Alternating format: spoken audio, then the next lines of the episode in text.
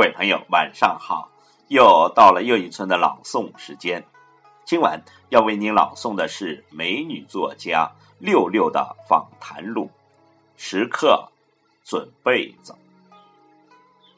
有一次，乐嘉对六六说：“你怎么有这么大的动力？我认识你这几年，你每天都在学习，你到底想干嘛？”六六回答。我想在自己年老的时候，依旧能够感受生命之美。请听六六的访谈录，时刻准备着。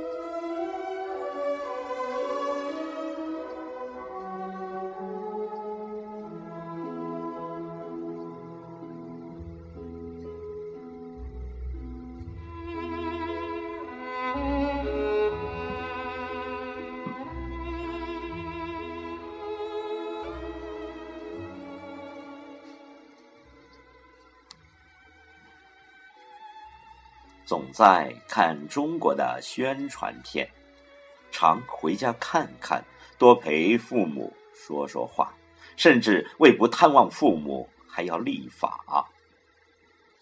这可不是我要的老年，充满着弱势的怜悯，无奈的孝道重要。我不想让我儿子。一想到出于礼法道德不得不来看我就牙疼，我不想让自己老了以后活在整天期盼儿女孙子电话的孤单里。说实话，我也不想晚上的娱乐不是看电视，就是去跳广场舞。我在国外。看到很多老年人的精气神极好，打高尔夫、办 party，老得很有风骨和气质，状态极佳。其实中国也有很多这样的老人，退休以后上老年大学，琴棋书画，写回忆录，还做点慈善。人在老年的时候，也许体力不及年轻人，但经验是财富和宝藏；也许记忆力不及年轻人，但智慧却无可比及。前提是你从未放弃过学习。学习这种能力不是为孩子准备的，学习能力是伴随终生的。很多人在走出学校以后，觉得学习这事就终止了，把时间花在打麻将、烧饭、做菜、聊天、美食上。也许这一段你觉得过得很舒坦，但舒坦之后就是老年的渴求陪伴，于是脱节、寻求帮助以及无所事事。你期望得到社会的关爱，你怕被忽略，你渴求更多的照顾，你老来寂寞。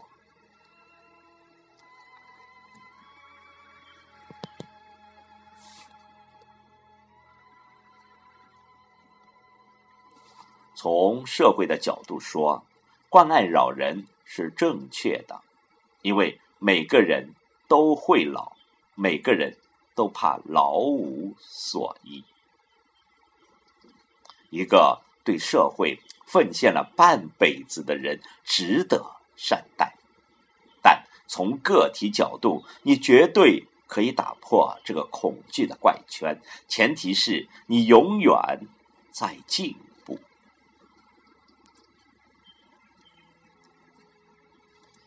我前几天听了海尔集团张瑞敏的演讲，赞叹这位共和国的同龄人的思维敏捷和博学多才。他直到今天都以每周阅读两本书、一年一百多本的速度在学习着。在座的学生提问的所有跨时代。跨技术、跨领域的问题，他都有过思考，并能提出独到的见解。我有时候想，能和这样一位知者在一起学习生活，每天聆听他对世界的领悟，这是多么幸福的事情！而张瑞明，他一定也来不及叹爱年纪大了。没有用了，也更不会去祈求年轻人的陪伴，因为年轻人都在争相向他学习呢。像这样的老人，全社会还有很多很多。比方说，巴菲特的午餐；比方说，梅里尔·斯特利普去年再度捧的小金人。还比方说，朱时健在暮年新创的朱城品牌。我一方面同情怜悯那些老去和即将老去的人，一方面希望自己活得不一样。一个总是在这些学习和工作中讨生活的人，是不会。察觉自己老至将至的，这与孔子所云“发愤忘食，乐以忘忧，不知老至将至”是一个道理。